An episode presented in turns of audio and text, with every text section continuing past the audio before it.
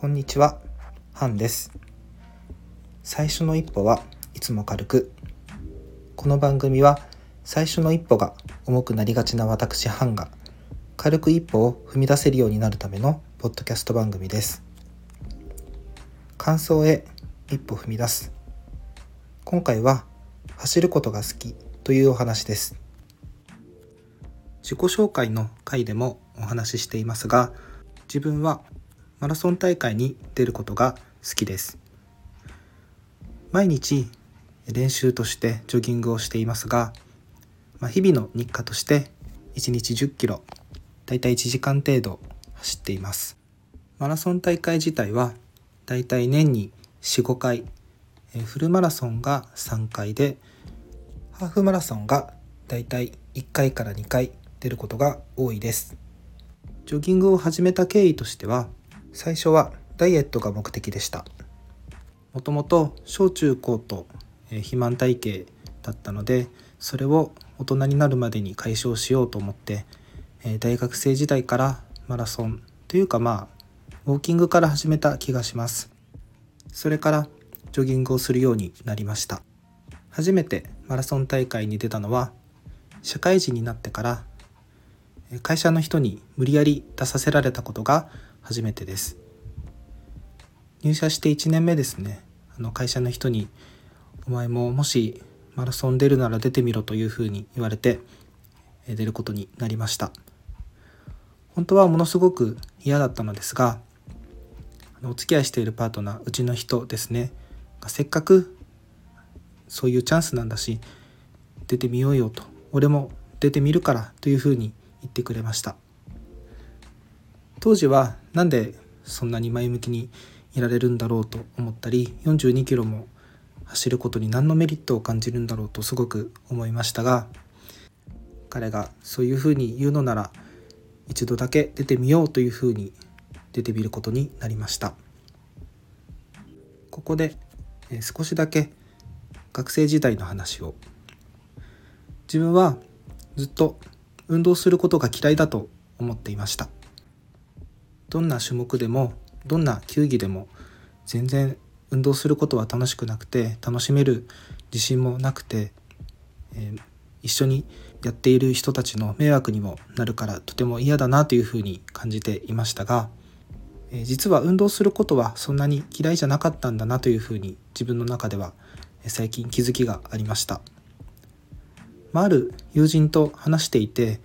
自分を改めて見つめてみるきっかけがあったのですがその人が言うには多分ハンは運動すること自体は嫌いじゃなくて学生時代誰かと競うとかそういうものが嫌いだったんじゃないかなというふうに話してくれました。確かに自分はとても競争心とかそういうものが限りなく薄いというか誰かと争うぐらいなら自分は負けてもいいというふうに思っているタイプなので学生時代のですねやっぱり体育の授業で誰かと競うという部分が当時から嫌だったんだなというふうに感じました。高校の頃ある日体育の時間であのバレエをすることがあったんですけどもそのバレエがものすごく下手すぎてあの同じチームになったスポーツ万能の人にブチギレられたことがありました。バレーの試合で最後自分のミスで試合が終わって負けてしまったんですけれどもそのスポーツ万能の方は、えー、とても怒ってボールを蹴って八つ当たりをするほど怒っていました。他のチームの人には気にするなよと言われましたがそのボールを蹴って八つ当たりする姿がとても怖かったしそういうふうに怒られてもできないものはできないしなんでそんなに勝ちたいのかもよく理解もできませんでした。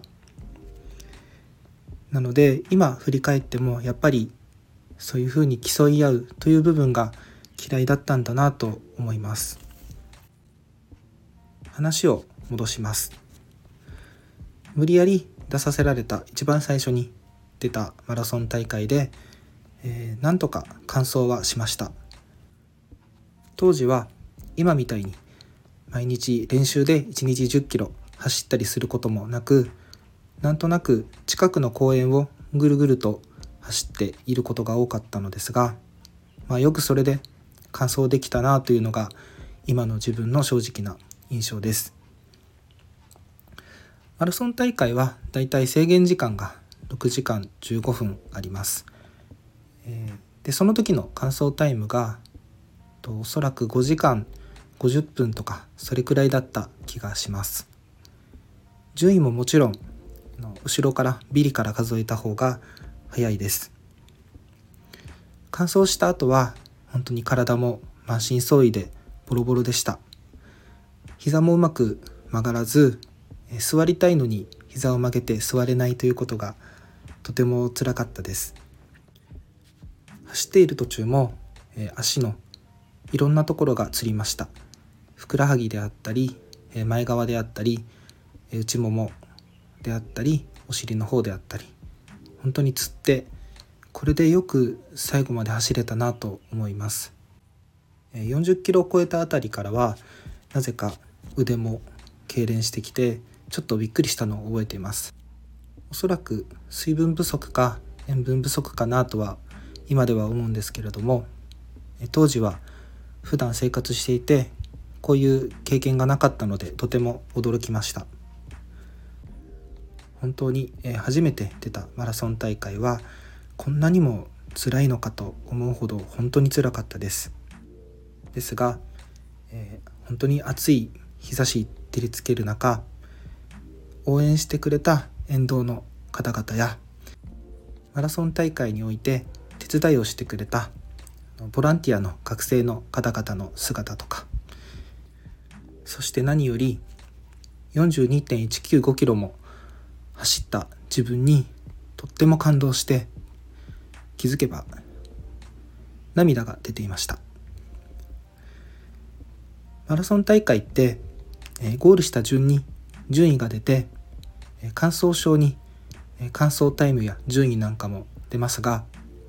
そんな数字よりも